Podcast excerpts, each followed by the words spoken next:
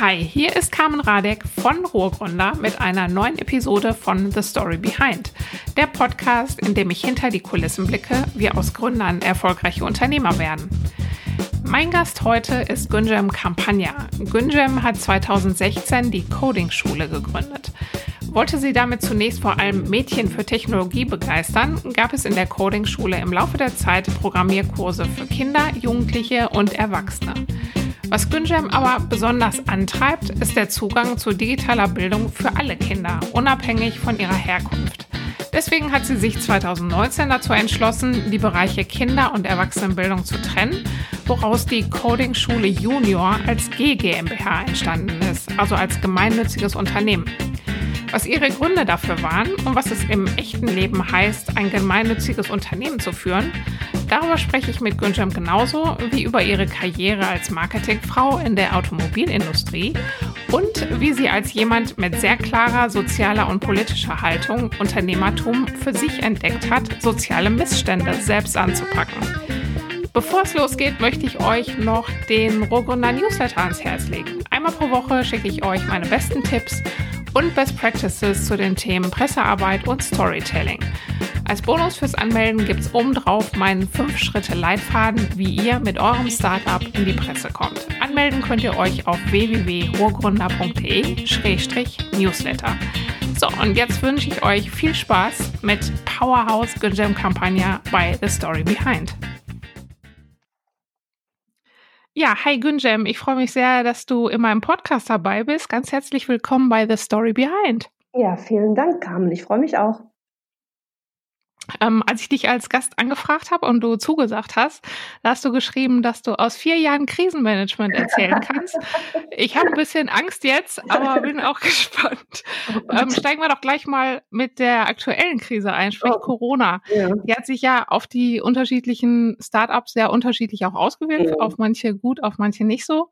Und bei euch ist es ja äh, eigentlich so in der Coding-Schule, dass ihr mit einem sehr digitalen Thema unterwegs seid, mhm. dass ihr aber äh, diese Trainings hauptsächlich auch als ähm, Präsenzveranstaltung gemacht habt. Ne? Wie mhm. hat sich denn der Lockdown dann auf euer Business ausgewirkt? Erzähl mal ein bisschen.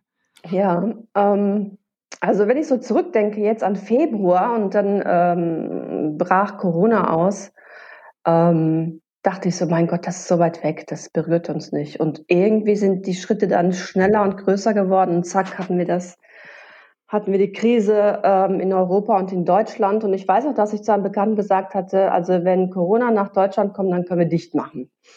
Und ähm, als es dann hieß, ähm, ja, Vorsichtsmaßnahmen müssen jetzt auch hier in Deutschland getroffen werden, da habe ich echt so, äh, ich weiß gar nicht, wie ich das beschreiben soll. Man, wir waren erst in Schockstarre wir dachten, vielleicht geht es ja vorbei, vielleicht ist das nur für, für ein paar Tage, für, für, ein paar Wochen, vielleicht können wir unsere Kurse durchführen.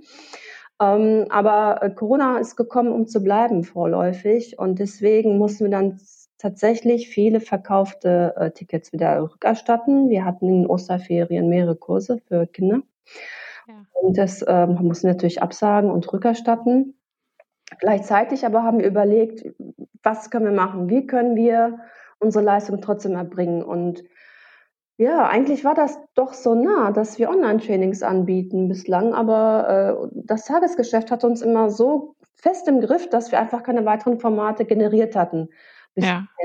Und dann kam Corona und naja, in der Not äh, wirklich Überstunden gemacht ohne Ende. Das Team hat so toll zusammengehalten und wir konnten viele unserer Kurse, die gebucht waren für, für April und Mai, in Online-Trainings umwandeln. Da hat der Kunde mitgemacht. Wir haben auch Corporate-Kunden, sodass wir diese Inhouse-Trainings, die wir ähm, in, in den Betrieb machen sollten, dass wir die auf Online umgestellt haben. Äh, wir haben unsere Kurse für Kinder auch auf Online gestellt und konnten noch tatsächlich sehr viel Konzeptarbeit machen, weil das Tagesgeschäft doch nachgelassen hatte, konnten wir unsere Positionierung nochmal ganz neu bedenken und ja, neue Produkte dazu nehmen. Also ja. ich muss sagen, Corona klingt echt blöd jetzt, aber Corona hat für uns Sachen möglich gemacht, die wir so im ganz normalen ähm, Tagesablauf hätten nicht machen können. Ja.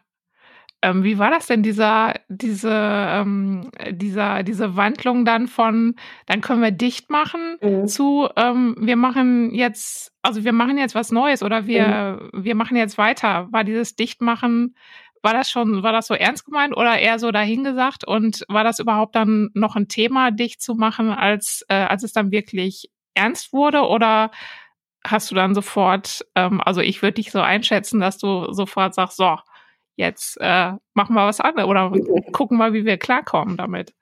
Oder ja. was wir daraus machen. Also dieses Dichtmachen habe ich tatsächlich noch ein äh, paar Wochen vor Corona gesagt und ähm, hatte da auch keine Alternative gesehen. Ähm, aber jetzt kennst du mich anscheinend auch ein bisschen. ähm, ich habe gesagt, ich habe vier, vier Jahre Krisenmanagement hinter mir. Also ich habe ich hab schon ganz andere Krisen durchgestanden und die Coding-Schule und die Kollegen auch. Und ähm, wir sind einfach zusammengekommen und ja, was soll ich sagen? Wir sind in der glücklichen Lage, unsere, unsere Produkte, unsere Leistungen auch online anbieten zu können. Das können ja viele andere nicht. Denen ist es wesentlich schlechter ergangen. Aber wir haben tatsächlich nach Möglichkeiten gesucht und äh, auch welche gefunden. Ähm, ja, man muss sich halt immer wieder neu erfinden. Ne? Ja. Ähm, hattet ihr das denn sowieso vor oder ähm, war das jetzt wirklich was, äh, was ihr jetzt auch so gezwungenermaßen dann gemacht habt? Oder stand das sowieso irgendwie immer auf der To-Do-Liste irgendwo unten? Eigentlich nicht, denn äh, wie gesagt, das, das, das Präsenzgeschäft ähm, lief ja soweit hm, okay und hat uns auch wirklich äh, beschäftigt gehalten. Ne? Ja. Wir haben so viele kleine kleine äh, Projekte, die wir, äh, die wir abwickeln müssen in einem recht kleinen Team.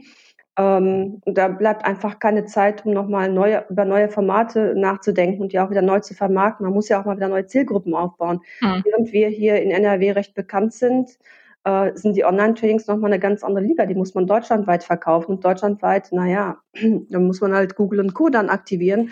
Da waren wir gar nicht so aktiv drin, weil wir durch Mundpropaganda und durch, unsere, durch unser persönliches Netzwerk unsere Kundschaft ganz gut erreichen konnten. Aber ähm, plötzlich Online-Trainings und man muss sie dann voll kriegen. Da muss man sich, äh, da muss man auch ein ganz anderes Marketing machen. Und das mhm. haben wir dann aber in der Zeit gemacht. Ja, ähm, wie ist denn diese, also diese Trainings online? Das äh, funktioniert ja wahrscheinlich auch noch mal ganz anders als ähm, das jetzt ist, wenn wenn alle zusammensitzen in einem Raum. Ähm, habt ihr ging das auch ganz gut? Ich meine, dass die Aufmerksamkeitsspanne bei den Schülern oder heißt es zumindest immer, dass ähm, dass das dann online immer ein bisschen schwieriger ist. Ähm, konntet ihr das gut abbilden oder habt ihr da jetzt auch gute Erfahrungen gemacht, dass ähm, oder welche Erfahrungen Erfahrung habt ihr da überhaupt gemacht, wie die Trainings jetzt online im Gegensatz zu offline ablaufen? Mhm. Also wir müssen bei der Coding-Schule die Zielgruppen einmal trennen. Wir haben die Coding-Schule Junior, wo wir äh, Schülerinnen und Schüler, Lehrkräfte ähm, unterrichten. Und dann haben wir nochmal die Coding-Schule, wo wir ähm, Erwachsenenbildung äh, ähm, mhm nennt man das, vermittelt. Durchführen. Durchführen. Ja. Genau. Also bei den äh, Kindern und Jugendlichen, naja, ähm, die, die Aufmerksamkeitsspanne ist nicht so hoch. Das heißt, man kann keine längeren Einheiten machen. Man muss ähm, viele kleine Blöcke aneinander rein und ja. spielerisch vorgehen und man muss sehr viel in den Methoden wechseln. Also einmal erzählt der Trainer was, dann gibt es Gruppenarbeit, dann geht man in Breakout Rooms, dann gibt es Hausaufgaben, dann gibt es längere Pause, dann guckt man sich vielleicht einen kleinen Film an. Ähm, man kann die, den Unterricht auf keinen Fall eins zu eins von Präsenz in Online umsetzen. Das ist einfach ein ganz anderes Miteinander. Man kann auch nicht sehen, also wenn man sonst im Raum ist, in der Klasse ist, sieht man ja, ob jemand mitgekommen ist oder nicht. Wenn, wenn er oder sie äh, Fragen guckt oder nicht mitmacht, da weiß man, oh, mhm. okay, da ist, ähm, da gibt ein Problem, gehe ich mal hin, frage, was los ist. Und äh, online geht das nicht. Und äh, daher haben wir dann die Gruppen, Gruppen auch sehr, sehr klein gehalten und haben nochmal einen Trainer dazu genommen. Das heißt, ähm, uns war es sehr wichtig, dass wir die, die, die, die Qualität, die wir im Präsenzunterricht haben, auch online erhalten können. Und das war dann wirklich komplett von vorne nochmal anfangen. Ja. ja. Also wirklich auch kom äh, komplett so die Konzepte ja. ändern, wie man das jetzt macht. Habt ihr ja, das ja. so beim, beim Learning by, by Doing, wo ihr jetzt eure ersten Kurse dann schon hattet, oder ähm, habt ihr das von vornherein äh, irgendwie schon geplant? Oder war euch das schon klar, dass ihr das mhm. anders ähm, regeln müsst? Also wir konnten sehr viel antizipieren. Bei den Kindern haben wir uns das schon gedacht. Wir haben ähm, auch so schon sehr heterogene Lerngruppen. Ähm, wenn wir Gymnasiasten haben, die schon Informatik äh, in der Schule hatten, die sind ganz anders in Aufnahme, als wenn wir Kinder aus sozioökonomisch schwachen Familien zum Beispiel unterrichten. Ähm, da gibt es so große Unterschiede. Und weil die Trainer ähm, und Trainerinnen darauf sensibilisiert waren, konnten, konnten wir vieles antizipieren und sagen, okay, äh, wir gehen jetzt davon aus, dass wir nicht die, die äh, Gymnasiastinnen mit Informatikunterricht erreichen, sondern wir gehen mal davon aus, dass wir eher die, ähm, dass wir ein Lernniveau haben oder eine Aufmerksamkeitsspanne haben werden, wie bei Kindern, die sonst nicht so gut mitmachen können. Mhm. Und dadurch konnte man dann den Unterricht dann äh, tatsächlich auch im Vorfeld schon entsprechend anpassen. Bei den Erwachsenen war das aber ganz anders. Da haben wir bislang nur Präsenzunterricht durchgeführt und bei Erwachsenen ist das so, die, die kommen ja selber hin, weil sie sich fortbilden möchten, weil sie sich für das Thema interessieren. Da hat man immer das gleiche Niveau, eigentlich ein gleich äh, hohes Lernniveau. Da mussten wir nochmal ähm, doch anpassen. Das haben wir so gemacht tatsächlich. Da sind wir wirklich ein Startup rausgegangen. Wir haben die ersten ähm, Workshops konzipiert und dann ähm, habe ich die in meinem Netzwerk verteilt. Äh, die Teilnahme war kostenlos und wir haben den Teilnehmerinnen und Teilnehmern dann gesagt, okay, du nimmst jetzt kostenlos teil, aber dafür gibst du uns dann Feedback. Wo müssen ja. wir was besser machen? Äh, was muss kürzer, länger, intensiver? Ähm, und das haben wir ein paar Wochen lang gemacht und da kam sehr, sehr wertvolles Feedback zurück und wir konnten dann einiges anpassen und mittlerweile funktioniert auch das gut. Es gab dann nach jedem Training, nach jeder Trainingseinheit sind die Trainerinnen dann zusammengekommen und dann haben wir nochmal ausgetauscht, wo war es holprig, wo äh, wo, wo ist es äh, gut gelaufen. Und äh, nach und nach haben wir uns dann diesem Thema genähert. Und ich denke, dass wir jetzt, dass wir schon eine sehr gute Qualität haben mittlerweile auch bei den Erwachsenen-Trainings. Ja. Ähm, wie ist jetzt, äh, ist jetzt so bei euch die in Anführungsstrichen neue Normalität dann eingekehrt mittlerweile oder ähm, wie fühlt sich das jetzt momentan noch an? Ich meine, das sind jetzt tatsächlich, mhm. ist mir jetzt auch bewusst geworden, schon äh, sechs Monate her schon unfassbar, ein halbes Jahr schon. Ähm, wie, wie fühlt sich das jetzt mittlerweile bei euch an? Äh, ja, es gibt eine neue Normalität, muss ich, muss ich so sagen, für uns auf jeden Fall. Also wir sind ähm, erstmal im, im Online-Bereich aktiv, damit können wir schon einiges abfedern. Gleichzeitig merken wir aber auch, dass die Nachfrage nicht so stabil ist, wie sie vorher war. Es ist ähm, also bei den, bei den Kindern ist das natürlich nochmal eine ganz andere Nummer. Da haben wir auch Partner, wo wir ähm, Schulferien, ähm, in den Schulferien aktiv sind. Da sind wir sogar im Präsenzunterricht mit Vorsichtsmaßnahmen. Aber bei den Erwachsenen ist es so, dass nehme ich jetzt mal an, ähm, aber das, das geben mir auch andere Kollegen wieder dieses Bild. Ähm, viele Menschen sind in Kurzarbeit, haben befürchten Kurzarbeit, befürchten um ihren Job, ähm, und das ist dann einfach keine Zeit, wo man sagt, ich will jetzt nochmal Geld in die Hand und bilde mich selbst fort. Mhm. Und in Unternehmen, ähm, wenn wir Unternehmenskunden haben, wo das Unternehmen die Mitarbeiter schickt, da ist dann, glaube ich, auch so ein Thema Kurzarbeit. Wir müssen aktuell zusehen, dass sie mit dem klarkommen, was wir da haben, die bilden wir nicht fort. Das heißt, ähm, wir müssen jetzt in die Segmente rein, zu den Kunden hingehen, wo wir wissen, die sind äh, Corona-sicher. Mhm. Und ähm, tatsächlich haben wir da auch äh, ein paar Kunden aus der Richtung schon ähm, ohne viel Werbung bekommen. Und ja, dann müssen wir halt diese Segmente aussuchen, wo wir wissen, dass es, äh, ja, das läuft, äh, also zum Beispiel Energie wäre zum Beispiel so ein Thema oder Lebensmitteleinzelhandel. Ja. Das sind natürlich äh, Branchen, wo, wo, wo, immer, ähm, wo immer Umsätze generiert werden, wo mhm. die Mitarbeiterzahlen stabil sind und da müssen wir dann wahrscheinlich hingehen. Das ja. neue Normal, ähm, ich kann es gerade nicht sagen. Also wir kommen jetzt so über die Runden, noch ist alles safe, aber wie sich das entwickelt, ob jetzt aus der Kurzarbeit plötzlich eine Massenarbeitslosigkeit wird, ähm, das wird auch uns betreffen. Also wir sind auch vor den Risiken nicht gefeit. Mhm. Gehen wir noch mal zurück, so ein bisschen in die gute alte Zeit. Gucken wir uns ein bisschen an, wie du überhaupt auch dazu gekommen bist, ähm, Unternehmerin zu werden. Fangen wir mhm. mal ein bisschen, ruhig ein bisschen äh, weiter vorne an. Du bist ja in der Türkei geboren, mhm. bist irgendwann dann äh, mit deiner Familie hier äh, nach Deutschland gekommen, mhm. nach Dortmund. Ähm, das war, da warst du auch noch sehr jung, ne? In, ja. Genau, erzähl mal ein bisschen auch, ähm, wann du hier hingekommen bist und was mich auch interessieren würde, ähm, hattest du schon so während deiner Schulzeit auch eine Vorstellung davon, was du mal werden wollen würdest? Mhm. Ja, gehen wir mal zurück in das Jahr 1981.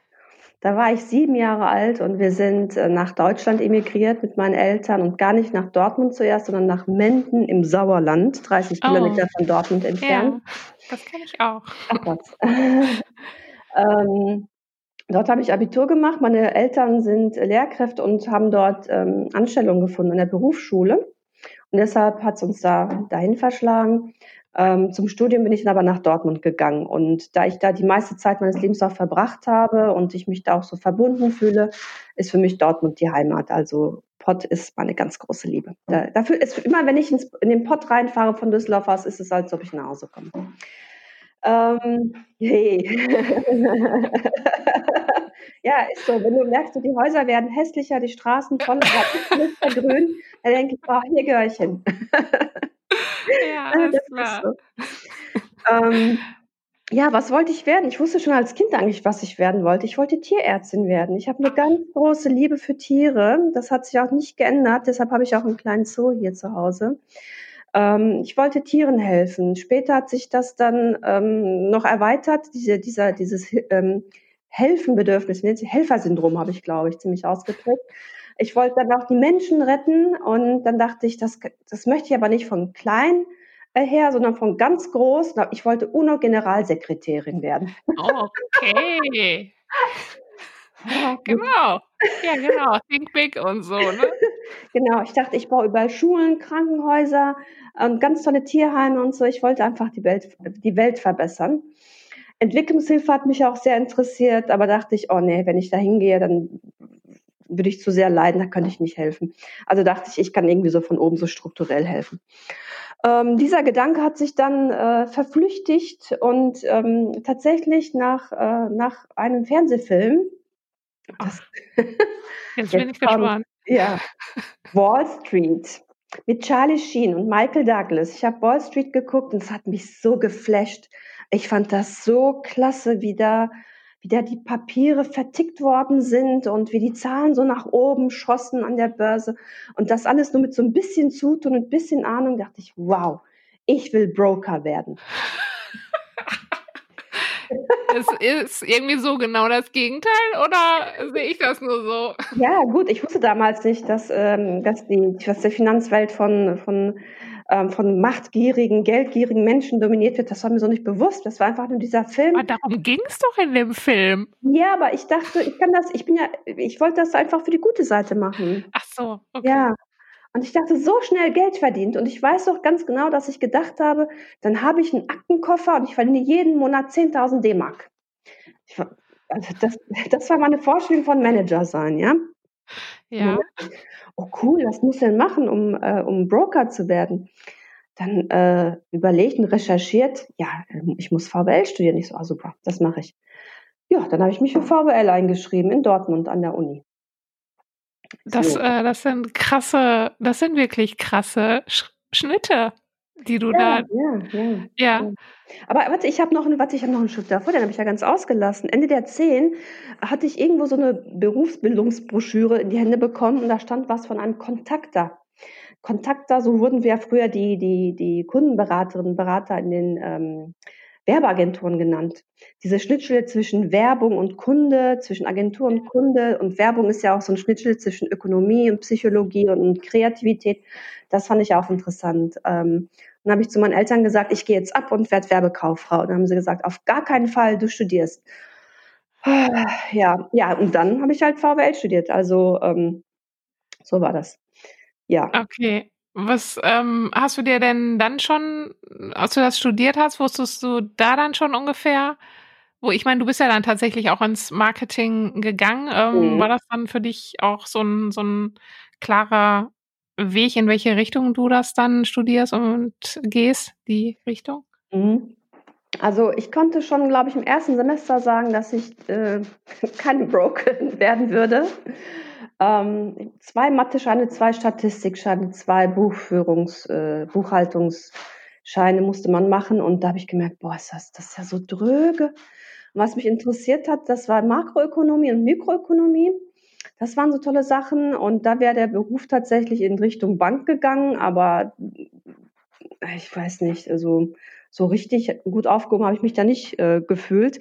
Und ich habe gegen Ende des Studiums ähm, an einem Lehrstuhl gearbeitet mit einem Doktoranden, der das Thema ähm, Medienökonomie behandelt hat. Und da habe ich äh, gemerkt, oh, okay, das ist doch also Medien, Werbung, Marketing, da wo tatsächlich auch so psychologische und kreative Faktoren mit dazu kommen, das ist schon eher mein Ding. Und als ich dann endlich abgeschlossen habe nach ähm, gefühlt 10.000 Jahren, ähm, habe ich mich dann im Bereich Marketing umgeschaut und bin dann auch dann da gelandet. Ja. Äh, du hast viel für die Automobilbranche gemacht. Kam das eher zufällig oder ähm, war das bewusst gewählt? Ist da irgendwie ein Interesse von dir auch?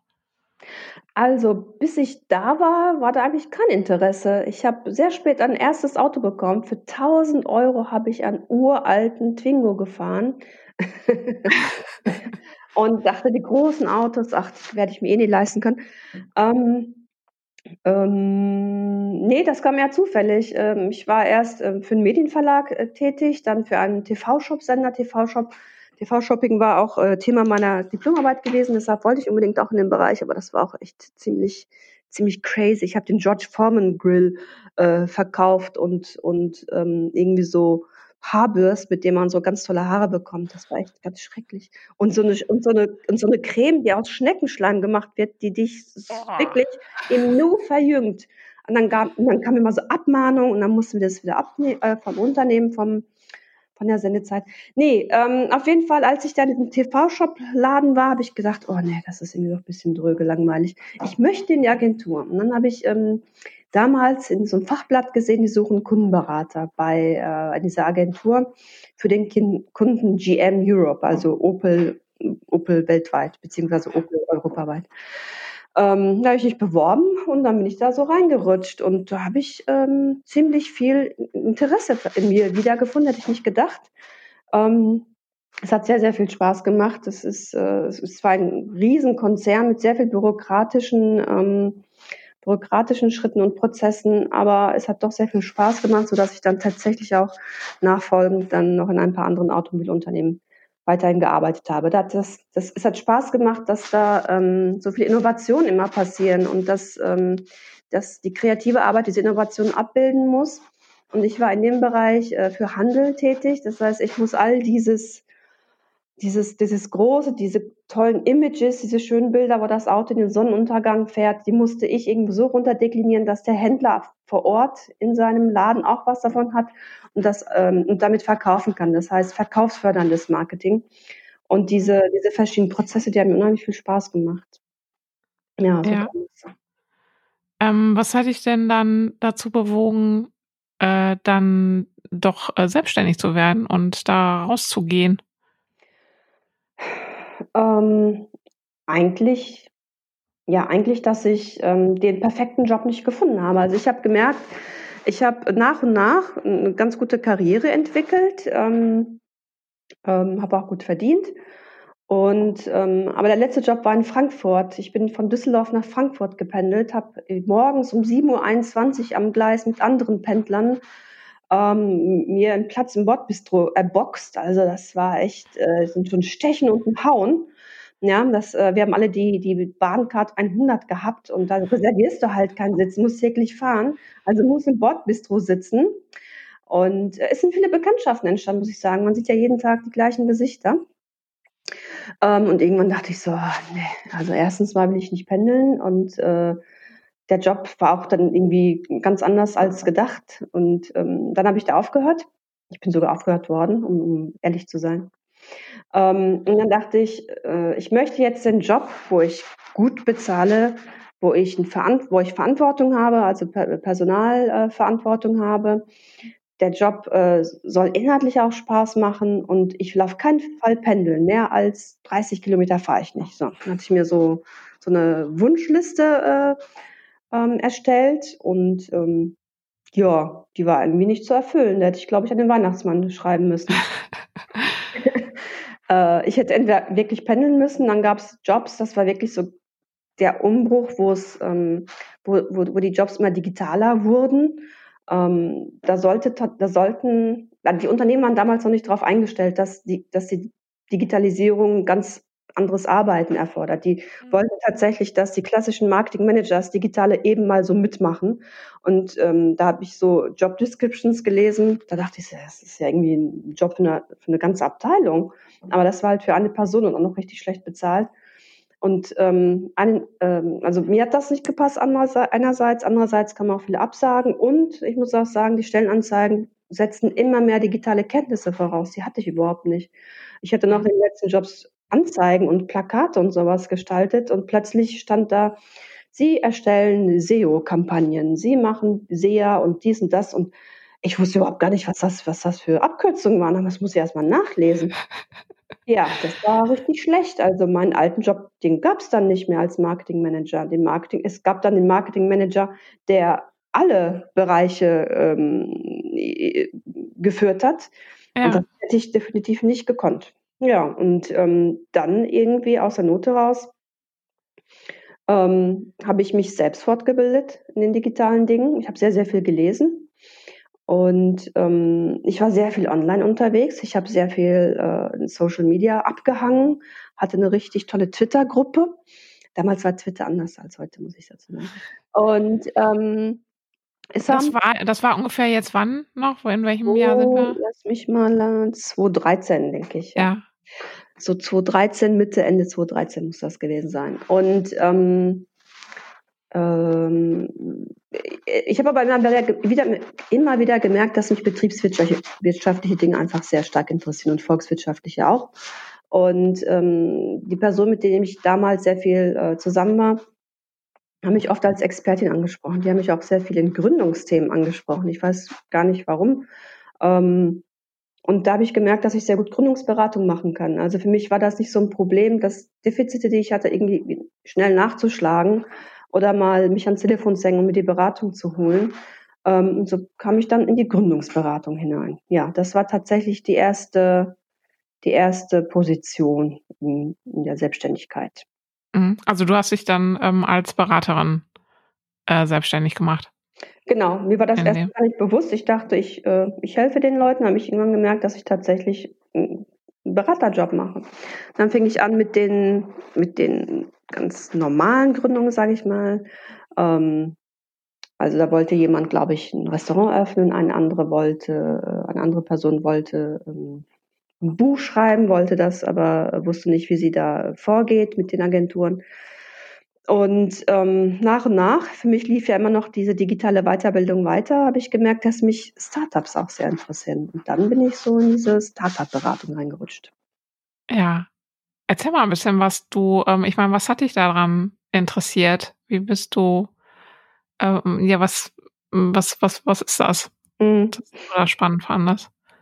Ähm, also, was ich spannend fand, war, dass da so eine so eine starke Dynamik drin ist in den digitalen Themen. Ähm, alles, was im analogen Bereich ähm, länger dauert, bis zum Beispiel, ich spreche jetzt mal aus dem Werbebereich, bis eine Anzeige gestaltet ist, freigegeben und dann irgendwie Feedback kommt.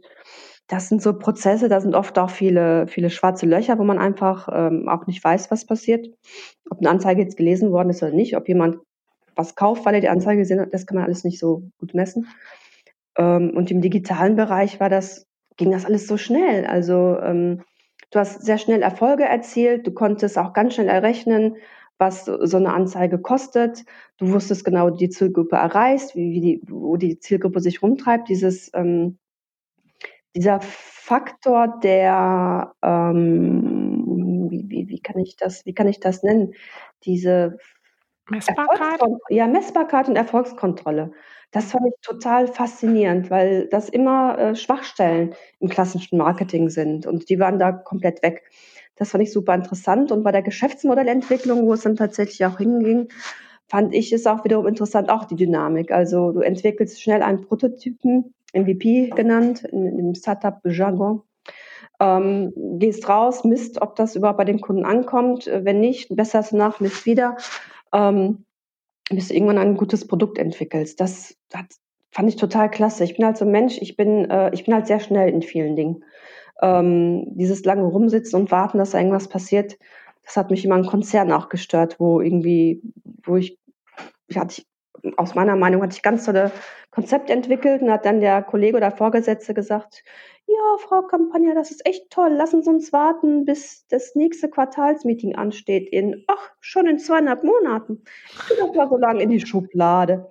Da bin ich immer wahnsinnig geworden, weil ich gesehen habe, da, da, da, da sind Fehler, die muss man ganz schnell äh, äh, verbessern. Was ist denn das Problem? Mhm. Ähm, und das war halt in der Startup-Welt nicht so. Da waren viele schmerzbefreite Menschen, die gesagt haben, ich arbeite viel, ich, ich, ich starte mit einer tollen Idee und ähm, ich kann die selbst auch realisieren. Und das ist auch das Tolle. Also man kann sehr viel selbst machen in der, in der digitalen Welt. Man muss nicht jemanden finden, der, eine, der, der dir irgendwie was gestaltet, der dir dein Produkt zurechtschnitzt und dann muss jemand äh, die Buchhaltung und äh, was weiß ich. Also man muss kein, kein Unternehmen mit fünf, sechs oder zehn Leuten aufmachen, um überhaupt mal äh, erste Schritte machen zu können, sondern man kann sehr viel alleine oder mit ein paar Kompagnons machen, weil einfach so viele digitale Tools da sind, die auch oft kostenlos sind oder für wenig Geld ähm, äh, mhm. zu, zu äh, haben sind. Das hat mich faszinierend, dass plötzlich so eine Dynamik entsteht, dass so eine Schnelligkeit entsteht und dass da Menschen sind, die, ähm, die ihre ähm, die ihre Produkte verbessern wollen und ihre Kunden äh, zufrieden machen wollen. Das mhm. finde ich klasse, ja. Also du bist quasi irgendwie so ähm, zufällig in diese ganze, äh, in diese Unternehmensberatungsschiene reingeraten. Das war jetzt auch ähm, gar nicht so von dir bewusst entschieden erstmal und ähm, hast das, äh, die, diese Thematik, äh, Startups und so weiter, hast du dann erstmal so mitgenommen. Sehe ich das genau. richtig? Hast du denn irgendwie, ich meine, hast du dann zu dem Zeitpunkt noch ähm, nach diesem idealen Job gefunden, äh, gesucht oder ähm, hast du den da jetzt dann drin auch gefunden oder ähm, hat das dann gar nicht mehr so die große Rolle für dich gespielt oder wie hast du das dann auch für dich reflektiert irgendwie mhm. und geguckt, wie du, wo du jetzt hin willst? Oder bist du einfach gelaufen? Ich, ich glaube, das sagst du richtig. Ich bin einfach gelaufen. Also ähm, ich habe den Job dann nicht mehr gesucht. Äh, ich hatte mich dann auch schnell, also weiter entfernt. Zwar hatte ich dann die digitalen Skills, ähm, aber ich war einfach in ganz anderen Kreisen unterwegs und habe ich mich richtig gut gefühlt. Ich war sehr viel, ich, ich war halt in sehr viel großen Konzernen. Das ist einfach ganz anders, wie du da, wie du dich da bewegen kannst, wie frei du gestalten kannst. Und äh, der Automobilbranche, wo ich bin, ist natürlich auch männerdominiert. Ich, ähm, das ist, ich habe das zwar noch nie so erlebt, aber es gibt schon so ein paar gläserne Schranken und gläserne Decken, wo man einfach nicht weiterkommt. Und ähm, als ich in dieser Startup-Welt dann äh, unterwegs war, in der Gründerwelt, das war einfach ein ganz anderes Miteinander, so barrierefrei man hat, man, man tut sich, es ist, äh, es ist wurscht, was du für Klamotten anhast, welchen Titel du hast, ähm, sondern es war einfach, da waren viele Leute, die gestalten wollten. Das fand ich, das fand ich total klasse. Da habe ich mich richtig aufgehoben gefühlt. Ähm, und ich konnte auch meine Interessen miteinander verbinden. Also äh, Kreativität war, war ja immer noch ein Thema. Man kann ja kreativ Probleme lösen. Kreativität bedeutet ja nicht, dass man zwangsläufig jetzt irgendwelche Bilder malt oder Skulpturen töpfert, sondern ähm, kreativ bedeutet auch, dass jemand sagt, ich komme an dieser Stelle nicht weiter, ähm, wie ich meine Zielgruppe erreiche. Und dann kann man nochmal gucken, wo tummelt sie sich denn, ähm, welche Mittel braucht sie, ähm, um angesprochen zu werden. Das hat sehr viel Spaß gemacht und ich bin einfach nicht ausgebremst worden und ich konnte da wirklich äh, Vollgas geben und auch täglich was Neues zu entdecken. Also das Digitale, das ist ja, also mein Wissen heute ist ja morgen schon wieder fast veraltet das hat mir auch sehr Spaß gemacht, dass ich so eine Stärke, die ich habe, Neugier und, und Veränderungsbereitschaft, dass die plötzlich äh, ja, Vorteile mit sich gebracht haben. Mhm. Das war für mich äh, genugtuend, weil vorher waren das eher lästige ähm, Eigenschaften im Konzern. Und ähm, das, das, war, das war echt toll. Also ich habe mich dann nicht zurückgesehen, habe auch nicht weiter geguckt. Mhm. Hast du dann, also du hast dann mit anderen Startups äh, zusammengearbeitet erstmal oder ähm, hast du da auch schon irgendwie für dich ähm, den Wunsch gespürt, dass du selber auch was gründest? Ähm, nee, das war, da war ich noch zu äh, risikoscheu. Also ich, dass ich selbst gründe und ein Produkt entwickle, das hätte ich mir da noch nicht zugetraut, beziehungsweise hatte ich die Skills noch nicht zu. Also ich konnte schon beraten, ich habe gesehen, wo da ähm, Schwächen sind, wo man äh, arbeiten kann, aber dass ich selbst alleine noch mal ein Produkt entwickle, fand ich schwierig. Also ich war die solo-selbstständige Beraterin. Mhm. Dann aber kam ähm, den Startplatz kennst du bestimmt auch, ne? Ja, klar. Mhm. Ja. Ähm, damals hat der Startplatz in Düsseldorf eröffnet und ähm, da dachte ich, wow, ich kann hier mit Startups arbeiten und könnte aber auch fest angestellt sein, müsste nicht um, um Honorare fürchten. Und habe damals mit dem Lorenz Gräf äh, gesprochen und er fand die Idee ganz gut. Und damals habe ich dann den Startplatz äh, hier in Düsseldorf mit eröffnet als erste und einzige, glaube ich, Angestellte äh, und war ein halbes Jahr da. Da habe ich auch noch mal so einen Schub gekriegt in Richtung äh, Geschäftsmodellentwicklung und Startups und äh, digitale Transformation. Ähm, nach einem halben Jahr war dann aber Schluss und ich bin aber direkt im Anschluss ähm, in eine kleine Agentur für Innovation reingerutscht. Da habe ich dann das Thema Startup und Digitalisierung und digitale Transformation von der Corporate-Seite gesehen. Und ähm, damals war das halt total in, das lässt so ein bisschen jetzt nach. Damals war der totale Trend, dass Startups und Corporate zusammenarbeiten und gemeinsam Innovationen äh, voranbringen. So Corporate Innovation oder dass, dass Corporate so arbeiten mit Startups oder dass innerhalb eines großen Unternehmens ein Startup gegründet wird. Das waren so die Themen und da dachte ich, das ist es. Also jetzt, ich komme aus der alten Welt, aus der Corporate Konzernwelt, habe die Startup-Welt kennengelernt und jetzt in dieser Innovationsberatung, da geht es genau darum, um meine Skills, die ich von beiden Seiten mitbringe. Da fühlte ich mich dann richtig aufgehoben. Und mhm. so gingen dann die ersten Schritte in, in die Gründung. Ja. Ach so. Genau. Also dann habe ich ähm, Start Boosters gegründet. Da gab es, ähm, ah, ja, ich weiß gar nicht, also ich habe ich hab auch schon so ein paar Wechsel äh, hingelegt, muss ich sagen.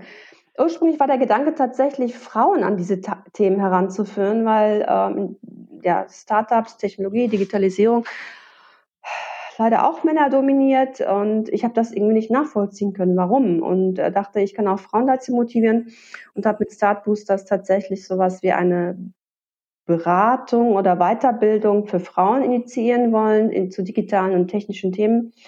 Das hat aber überhaupt nicht funktioniert. Ähm, und ähm, dann. Woran lag das? Lag das jetzt, äh, war da jetzt keine Nachfrage? Hast du die Frauen da falsch eingeschätzt? Oder woran lag das? Kannst du was? Ähm, nee, da war keine Nachfrage. Ich, äh, vielleicht war auch das Produkt nicht gut, aber ähm, wenn man Frauen zu, zu technischen und digitalen Themen bringen möchte und das Interesse wecken möchte, dann muss man bei den Mädchen anfangen. Ähm, bei den Frauen ist es schon fast zu spät. Ich meine, wenn Frauen sich für diese Themen nicht interessieren, dann weil sie das Interesse schon als junges Mädchen verloren haben.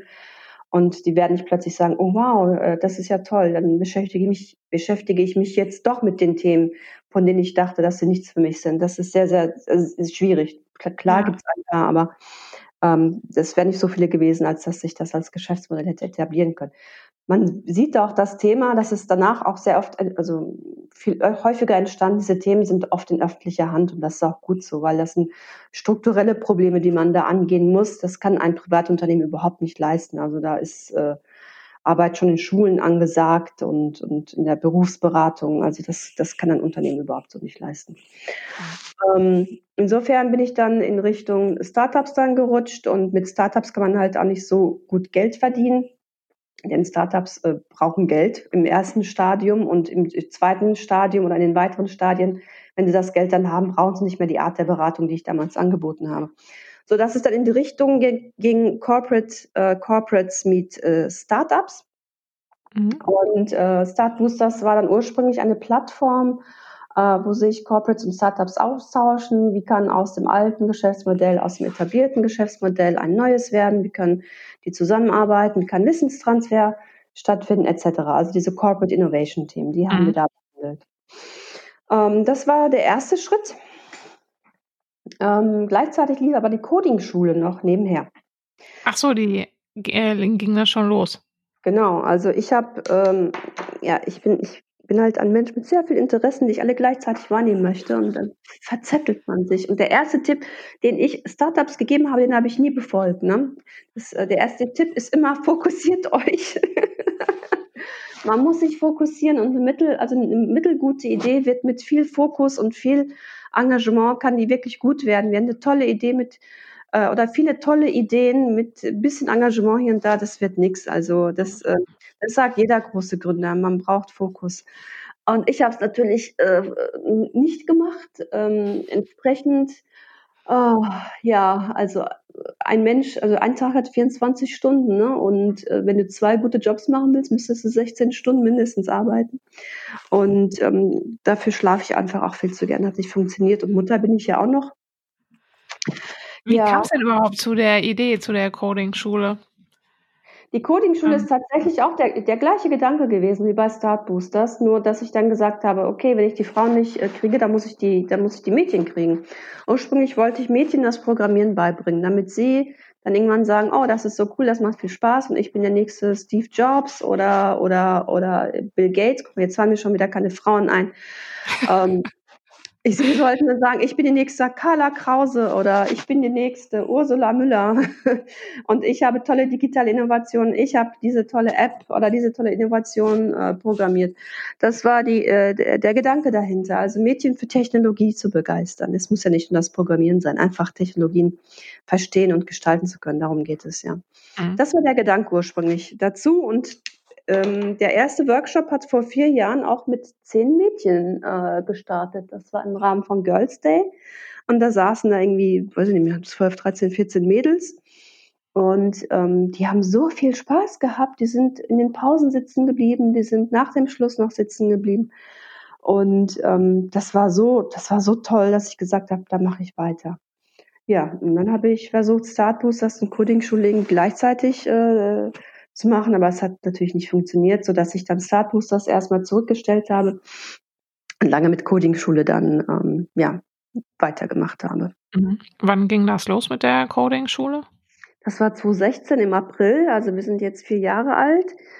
Ähm, sehr viele, erstmal mit den Kindern haben wir angefangen, dann kamen immer mehr Corporate-Anfragen, also wir haben Unternehmenskunden auch gehabt und plötzlich äh, haben wir dann so einen Spagat gehabt zwischen Kindern, zehnjährigen Kindern, Lehrerfortbildung und auch großen Telekommunikationsunternehmen, deren Ingenieure wir fortgebildet haben. Das war irgendwie so ein Kuddelmuddel, sodass wir irgendwann gesagt haben, das müssen wir, müssen wir irgendwie trennen. Das kriegen wir so nicht alles abgebildet.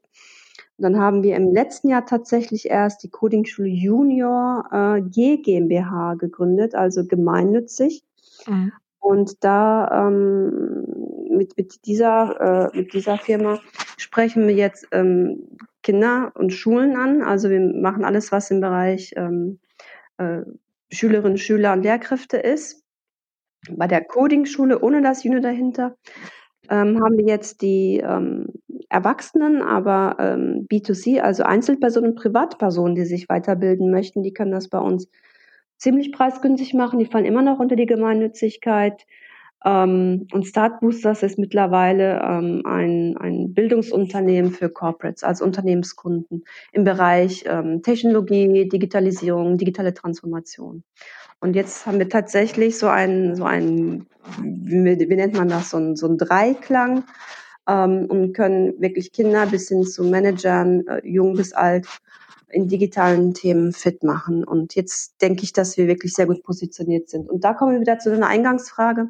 Das wäre ohne Corona nicht möglich geworden. Denn uns ist so viel Tagesgeschäft weggefallen, dass wir uns konzentrieren konnten, diese drei, diese drei Positionierungen zu bauen und die entsprechenden äh, Leistungen auch ähm, zu kreieren, Konzepte zu entwickeln und auch die Webseiten zu gestalten und über das Marketing nachzudenken. Mhm. Ähm, ich finde witzig, ich meine, du bist ja selber keine Programmiererin. Ne? Mhm. Ich weiß nicht, ob du, kannst du inzwischen programmieren? Hast du schon einen Kurs von euch selbst belegt oder immer noch nicht? Ich habe diverse Kurse mitbegleitet, aber nie aktiv belegt. ich, ich kann Code lesen, ich kann ein bisschen was schreiben, aber ich äh, kann nicht programmieren. Das würde ich jetzt nicht behaupten. Ja, ich finde, ähm, dass du, also dieser, dieser Antrieb dann von dir, dass du das aber eben anderen vermitteln willst oder dass du eben da diese äh, Relevanz auch siehst, dass es wichtig ist, ähm, gerade also diese Ursprungs, deine Ursprungsmotivation, mhm. das auch Kinder oder Mädchen ähm, weiterzugeben oder Frauen. Mhm. Ähm, wie, du hast dich ja auch, äh, als du in dieser Startup-Thematik äh, eingetaucht bist, hast du dich ja auch, äh, glaube ich, mal eine Zeit sehr für dieses, das Frauen auch gründen stark mhm. gemacht. Ja, sehr. Ähm, wo kommt das her bei dir, dass, dass du, dass du dich da so für engagierst oder dass das ja. auch so ein, so ein, Antreiber war ähm, ja. für deine Unternehmen?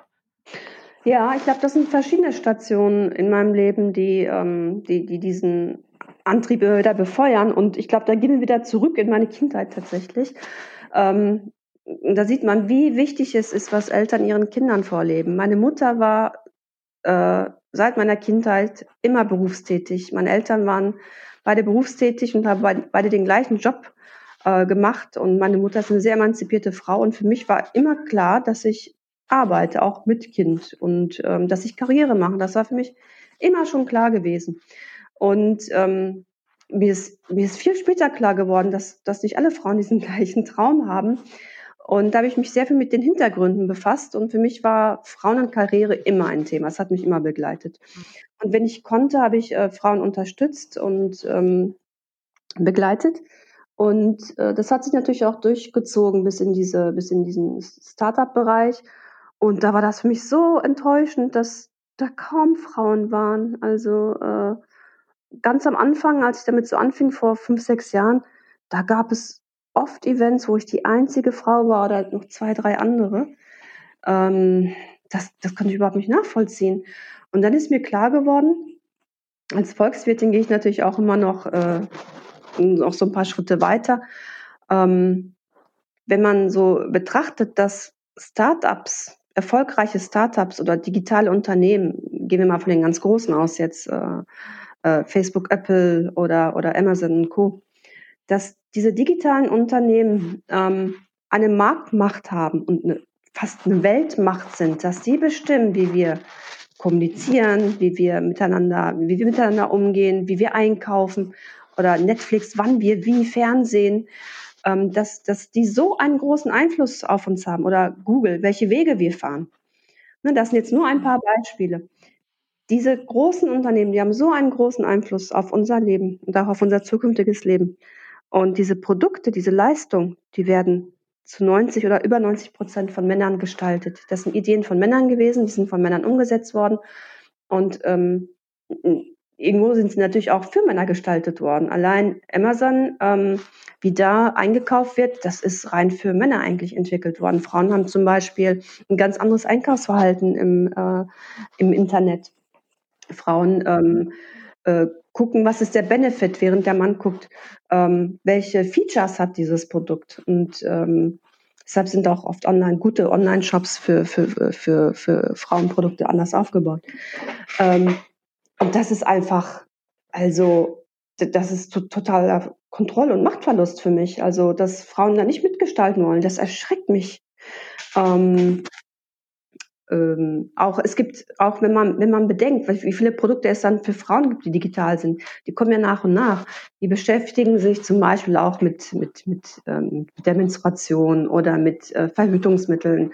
Oder es gibt jetzt zum Beispiel intelligente BHs die sich der Körper vom anfasst etc es hat lange gedauert dass dass solche Produkte entstanden sind. Und wir sprechen jetzt nur zum, vom Konsumerbereich. Ähm, was ist mit Healthcare? Was ist mit, mit ähm, mit Leistungen, mit, mit Software, mit Anwendungen, die äh, für, für die Gesundheit bestimmt sind. Da kreieren auch Männer für Männer. Ähm, genauso, wenn wir jetzt mal die Gen Gender Equality, also die, die, ähm, die, die Geschlechtergerechtigkeit ähm, außen vor lassen, oder das äh, gesamte Diversity-Thema behandeln. Ähm, neulich noch gelesen, ein äh, Spender für, für Hygiene, wie, wie nennt sich das, so ein, so ein Hygienemittel, so ein Desinfektionsmittelspender. Ja ähm, wenn ein ähm, schwarzer Mensch die Hand darunter hält, wird das nicht ausgelöst, weil der Sensor darauf ausgelegt worden ist für helle Haut, ja? Ähm, das muss man sich mal vorstellen. Da hat natürlich jemand von sich auf andere geschlossen. Und das ist ganz normal und menschlich. Ein Mann schließt von, von sich auf einen anderen Mann. Das heißt, weibliche Aspekte, weibliche ähm, Bedarfe werden in der Produktentwicklung dann nicht mit berücksichtigt. Und das, das muss sich einfach ändern. Ähm, und wie gesagt, nochmal, wenn wir vom medizinischen Bereich ausgehen, von der Mobilität, ähm, das sind alles, das sind alles Produkte, die von Männern für Frauen gemacht worden sind. Mhm. Also zum Beispiel, wenn wir an ähm, Uber denken, das ist halt viel später entstanden. Äh, für Frauen gibt es da einen ganz großen Sicherheitsfaktor, der anfangs nicht mit berücksichtigt worden ist. Mhm. Ähm, ja, das waren die Gedanken, die mich angetrieben haben. Also, der, ja, also da kommt, glaube ich, die, ähm, die UNO-Generalsekretärin. ich möchte, dass sich strukturell etwas ändert und dass ja. wir Gleichheit und Gerechtigkeit haben. Und ähm, wenn man dann bedenkt, dass Startups wirklich mit wenigen Mitteln so viel aushebeln können, dann sollten das äh, Frauen auch nutzen können. Das, das war der Gedanke. Ja, ähm, ich meine, bei dir merkt man das ja sowieso. Ich meine, wenn man dir auf, ähm, auf Social Media folgt, auf Twitter bist du ja immer noch ziemlich aktiv. Mhm. Ähm, und auch auf eurer Teamseite habe ich gesehen, habt ihr drei Hashtags, die ihr da jeweils für euch vergeben ja. könnt. Bei dir steht da Tech for Good, Unfuck mhm. Economy und Women in mhm. Tech. Also mhm. Also du hast ja, ähm, du du zeigst ja sehr klar deine Haltung auch zu, mhm. zu verschiedenen Themen, äh, die jetzt in der Welt so passieren, mhm. ähm, zeigst du ja auch nach außen. Mhm. Ähm, ist, ist da für dich, ich meine, ist das, wie verbindest du das mit dem Unternehmertum? Inwieweit spielt Haltung für dich auch äh, im Unternehmerinnensein eine Rolle? Also ich habe es äh, bei dir mhm. auch so wahrgenommen, dass das wirklich auch so der Antrieb eigentlich ist, mhm. ähm, zu unternehmen. Mhm. Welche, welche Rolle spielt das für dich? Hm, ich, ob es jetzt Haltung, Unternehmertum, Haltung, Privathaltung, sonst wo ist. Ich denke, Haltung ist einfach wichtig. Ähm, wenn wir uns mal so die politische Situation in Deutschland, nur in Deutschland angucken, wir, die Guten, sage ich jetzt mal, ja, nicht die Haltung zeigen, nicht zeigen, dass es uns gibt, dann lassen wir das Feld doch den, den, den lauten äh, Bösen. also äh, Haltung ist einfach super wichtig und äh, ich kann ja nicht meine Haltung einfach außen vor lassen, weil ich Unternehmerin bin. Wenn, ähm, wenn, wenn jetzt jemand kommt, dessen moralische Ansicht nicht einfach ähm, überhaupt nicht cool findet, der muss auch bei mir nicht einkaufen. Also das, äh, man muss natürlich auch aufpassen, dass man, äh, also ich würde jetzt mit meinem persönlichen, mit einer pers persönlichen Haltung zu irgendwie Themen, die für mich vielleicht nicht so relevant sind, muss ich jetzt nicht da rausschreien. Aber es gibt schon ein paar Themen, da sollte, da sollten die Menschen wissen, wo ich stehe und wo meine Kollegen stehen. Ähm, ich denke, da sind wir uns ganz einig im Team. Ähm, wir sind, wir sind schon ein, eine Gruppe von Menschen, die die Arbeit nicht nur als, als eine Möglichkeit, Geld zu verdienen ist, sondern wir möchten mit dem, was wir tun, das Richtige tun und Menschen helfen und für Gerechtigkeit und Gleichheit auch ein bisschen beitragen. Deshalb gibt es halt auch die Stipendien bei uns. Deshalb gibt es kostenlose Kurse. Deshalb äh, gewähren wir auch äh, kostenlose äh, Teilnahme, wenn jemand sagt, ich bin gerade arbeitslos geworden, etc. Ähm, ja, da, dafür stehen wir und da müssen wir uns auch nicht äh, hinterm Berg halten. Mhm. Also, Unternehmertum heißt nicht nur Gewinnoptimierung. Unternehmertum heißt ähm, für das Gute ähm, auch kämpfen. Und es gibt ja auch eine Social Economy. Also man kann durchaus einen sozialen Beitrag leisten und Geld verdienen. Das muss sich überhaupt nicht ausschließen. Ja. Äh, sprechen wir nochmal über die GGMBH. Mhm. Ähm, das ist ja jetzt auch eine ganz äh, besondere Unternehmensform. Mhm. Ähm, ich hatte mal ein Interview gemacht mit dem Titus Dittmann und der hat mhm. ja auch eine Stiftung, wo er äh, eine GmbH hat und ich weiß noch, dass er da ziemlich mit gehadert hat, gerade wenn es auch äh, so um Bürokratie geht mhm. und äh, um Business machen. Mhm. Ähm, wie, warum hast du dich dazu entschlossen und ähm, wie ist da jetzt deine Erfahrung somit bisher? Mhm. Also wir haben das auch gescheut. Ähm, ich habe sehr lange überlegt. Eigentlich haben wir von Anfang an gemeinnützig gearbeitet. Ähm, aber ich habe äh, das G tatsächlich doch äh, gescheut. Ähm, das kleine aber G. Das kleine G. Das kleine G habe ich äh, gescheut. Das, ähm, am Ende ist es aber gar nicht so wild. Also es gibt gewisse Rahmen, ähm, es gibt gewisse äh, Vorgaben, die muss man erfüllen. Und das macht tatsächlich der Steuerberater irgendwann. Ähm, man muss einfach zusehen, wenn der Staat einem diese Vorteile einräumt, die man äh, als gemeinnütziges Unternehmen hat, dann muss man natürlich auch zusehen, dass man gemeinnützig arbeitet. Das heißt, äh, man erhebt dann keine Kursgebühren, die horrend sind, sondern die irgendwo da liegen, dass jeder sagen kann, okay, mache ich mit. Oder man gewährt halt kostenlosen Zugang. Das haben wir halt immer gemacht. Aber ich war eine eingetragene Kauffrau. Ich habe jetzt alle Rechtsformen durch, glaube ich. Und das hat dann nach außen hin so gewirkt, als wollte ich mich daran bereichern. Das tun wir nicht. Also uns ist ganz wichtig, dass wir das auch nach außen hin ähm, spiegeln, dass wir keinen Gewinn mit diesem Thema Bildung machen. Bildung, ganz besonders digitale Bildung, sollte ein, ein Gut sein. Es ist oder es ist ein essentielles Gut und zudem sollte wirklich ähm, jedes Kind, jeder Mensch sollte leicht Zugang haben können. Ähm, eigentlich, eigentlich sollte das immer kostenlos sein. Aber wenn die Schulen es nicht hinkriegen, das Thema digitale Bildung abzubilden, dann machen wir das einfach und dann möglichst äh, niedrigschwellig. Und Gemeinnützigkeit ist natürlich auch ein Faktor. Viele Stiftungen ähm, machen äh, das zur Bedingung, wenn sie, wenn sie Gelder verteilen. Haben wir bislang zwar noch nicht gekriegt, aber ähm, ist natürlich ein Thema. Also wenn wir größer denken wollen, wenn wir mehr Schulen erreichen wollen, müssen wir auch Förderanträge stellen äh, an Stiftungen und da muss man auch gemeinnützig sein. Mhm. Also waren das dann so auch die Kriterien für dich? Einmal das auch irgendwie nach außen genau. ähm, zu signalisieren, dass ihr eben eher ähm, das äh, Sozial als soziales Projekt genau. auch seht. Und ähm, wie, ähm, wie kann man sich das vorstellen? Wo sind so diese großen Unterschiede zwischen jetzt einer normalen GmbH und einer GGMBH? Was darf man und was darf man nicht? Mhm. Also man hat ja einen ähm, äh, Betriebszweck. Den gibt man halt vorher an. Bei uns ist es halt die Bildung, die informatische Bildung von Kindern, Jugendlichen, Lehrkräften etc. Ähm, dieser Bereich ist dann quasi vergünstigt vom, ähm, vom, vom Finanzamt. Und ähm, wenn wir da äh, tätig sind, können wir mit 0% oder mit 7%, je nachdem, wie viel Gewinn wir machen, ähm, die, die Steuern dann halt äh, angeben. Ne? Mhm. sonst wären das ja 19, beziehungsweise jetzt wären es ja 16 Prozent. Also wir können äh, B2C direkt im End, dem Endkunden einen besseren Preis anbieten als jemand, der direkt 19 Prozent Umsatzsteuer erheben muss. Das ist das. Ist das. Ähm, ansonsten, ja, man muss halt zusehen, dass man nicht außerhalb des, des Satzungszweckes äh, aktiv ist. Ne? Da müsste man ganz normal dann 19 Prozent oder jetzt 16 Prozent erheben. Und da gibt es dann halt auch einen Freibetrag, einen Betrag, 35.000 Euro ist das bei uns. Über diesen Betrag dürfen wir nicht äh, hinauskommen an Umsätzen im Jahr, weil sonst äh, sagt das Finanzamt, wie, du bist ja eigentlich gemeinnützig, du hast eigentlich äh, ein, ein Ziel, das du erreichen willst, machst aber jetzt gerade hier Business ganz normal, dann brauchst du auch nicht gemeinnützig sein. Das sind so die Sachen. Also wir haben lange gebraucht, um das zu verstehen. Ähm, wir hatten auch nicht so einen guten Steuerberater anfangs, das hat sich jetzt geändert. Aber wenn man es einmal verstanden hat, dann ähm, ist, das, ist das einfach eine Durchdeklination. Das ist dann echt mhm. nicht mehr wild. Ja. Mhm. Aber muss man sich schon ein bisschen einarbeiten. Auf jeden Fall, sonst ja. kann man da echt viel falsch machen.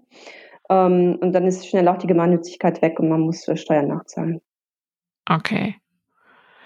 Ähm, du hattest um nochmal ganz an den Anfang zu gehen, an unseres Interviews, vier Jahre mhm. Krisenmanagement. Was waren mhm. denn jetzt so die, groß, die größten Krisen in den vier Jahren, mit denen du dich rumschlagen musstest? Und mhm. ähm, was ähm, bist du, nimmst du dann immer irgendwas mit aus diesen Krisen oder sind die erstmal lästig? Wie gehst du mit Krisen um?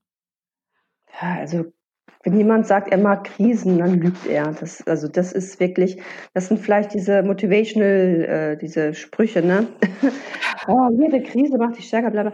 Krisen sind scheiße. Ähm, trotzdem, ähm, man lernt aus ihnen. Wie gehe ich mit Krisen um? Ähm, ich glaube, ich habe da echt so, so einen Krisenpilot. Das ist genau wie jetzt auch zu, zur Corona-Zeit. Was ist die Situation? Was muss ich machen, um aus hier, ähm, um aus hier rauszukommen? Und dann macht man, was gemacht werden muss. Also das ist, glaube ich, das auch, was Unternehmertum ausmacht. Ne? Ich habe dann auch überhaupt keine, ähm, gar keine, wie nennt man das, Berührungsängste oder oder Komfortzone. Man hat einfach keine Komfortzone. Das habe ich, glaube ich, schon mal zu dir gesagt in einem Interview. Ähm, wenn es dann so ist, dass ich abtelefonieren muss und hier nochmal schnell was verkaufen muss oder irgendwie nochmal Geld eintreiben muss beim Säubigen ähm, Kunden, dann mache ich das. Dann äh, sehe ich echt zu, was gemacht werden muss. Und das ist dann so eine Art Krisenmodus, wo man äh, all seine Vorbehalte einfach abgeben muss an, der, an, an der Bürotür. Und dann setzt man sich an den Schreibtisch und ans Telefon und sieht zu, dass man diese Krise überwindet. Also bei uns waren die Krisen immer wieder entfallene, ähm, entgangene Aufträge, die kurzfristig storniert worden sind. Das hat uns ein paar Mal ähm, an den Rand der Krise gebracht. Das war halt das Problem auch in dem Kinderbereich. Deshalb sind wir jetzt mit ähm, ein bisschen weiter aufgestellt, weil da einfach die, die Beziehungen äh, stabiler sind. Ähm, das, war, das waren Krisen. Ich habe aber auch Krisen gehabt, äh, personeller Art, also äh, Mitgründerinnen, Mitgründer, ähm, die dann gegangen sind, weil sie, ja, weil sie festen Job angenommen haben oder so. Das sind natürlich auch immer äh, problematische Dinge. Mhm. Ähm, raus aus der Komfortzone und versuchen, die Krise zu meistern. Und was man daraus lernt, also ich habe daraus gelernt, die nächste Krise kommt bestimmt. es ist aber einfach so, dass man irgendwie eine Coolness entwickelt, ja. Wenn man an, bei den ersten Krisen noch äh, äh, Herzschlag hatte und äh, geschwitzt hat und oh mein Gott, was mache ich jetzt? Ähm, das ist jetzt nicht mehr so. Man bleibt dann einfach ruhig sitzen und äh, überlegt und teilt dann die Aufgaben auf und versucht halt das Beste draus zu machen oder sie einfach auszunutzen. Ne? Ja. Also ich ganz ehrlich, bei mir ist es, äh, ich wenn jetzt bei mir eine Krise kommt, weiß ich eigentlich schon, dass das für mich immer so der der Punkt ist, wo ich dann auch weiterkomme, weil ich brauche mal manchmal solche Krisen oder ich warte so lange, bis die Krise da ist, um dann diesen Schritt zu machen. Von daher ist für mhm. mich so eine Krise immer eine Chance. Oh Gott, ja, gut, kann man natürlich auch positiv betrachten, aber ich könnte wirklich sehr gut drauf verzichten. ähm, wo würdest du denn gerne als Unternehmerin dann ähm, hinkommen? Noch was sind so deine Wünsche, wo du auch jetzt so, so gefühlsmäßig äh, ankommen möchtest, wenn du jetzt mal nicht mehr immer nur Krisenmanagement betreiben musst oder Brände löschen musst? Mhm. Was, was heißt dann Unternehmertum für dich dann? Was, was wäre das so das Ideale für dich? Oh, da habe ich natürlich ganz tolle Ideen. Wenn einmal diese Brände gelöscht sind und die Krisen nicht mehr so heftig einschlagen, wie sie es bislang getan haben, da möchte ich tatsächlich, ähm, ich, ich, ich hätte gerne ein mittelständisches Unternehmen, das ähm, ein sehr gutes Grundrauschen hat, ja, also mit, mit gutem Cashflow, das finde ich schon mal ganz gut. Ähm, ich würde auch gerne neue Ideen ausprobieren, ohne Angst haben zu müssen, dass sie, dass sie äh, sonst bei, beim Scheitern uns irgendwie runterreißen. Das fände ich schön. Und ich würde ähm, gerne vorleben möchten, dass Social Entrepreneurship ein gangbares äh, Modell ist. Also wir sind jetzt schon sehr, sehr divers im Team. Wir sind von 20 bis 56 Jahre alt mittlerweile im Team. Ich habe Leute aus ganz unterschiedlichen Bereichen, die mit uns zusammenarbeiten.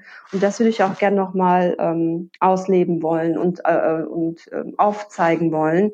Einfach, um andere Unternehmen auch zu inspirieren, dass Diversität ein sehr, sehr wichtiger Faktor ist im Unternehmen. Das finde ich wichtig.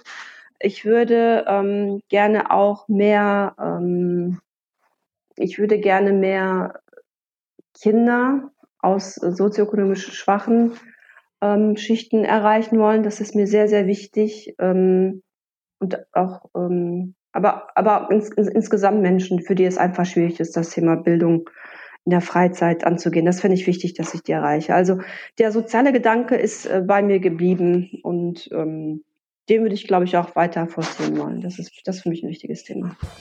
Ja, dann, äh, dann hoffe ich auf jeden Fall, dass äh, alle Brände bald gelöscht sind, damit du da voll durchstarten kannst und die Welt schön machen kannst, Gunjem. Ich danke, danke dir ganz herzlich. Ja, ich habe dir zu danken. Gerne. Das war Günjem Campagna von der Coding-Schule Junior. Ich danke euch fürs Zuhören. Alle Infos zu dieser und allen weiteren Episoden von The Story Behind findet ihr auf ruhrgründer.de-podcast. Nächstes Mal gibt es eine turbulente Folge mit Jenja und Schwong von WG-Held-Campus-Held. Ich würde mich freuen, wenn ihr wieder dabei seid. Bis dahin.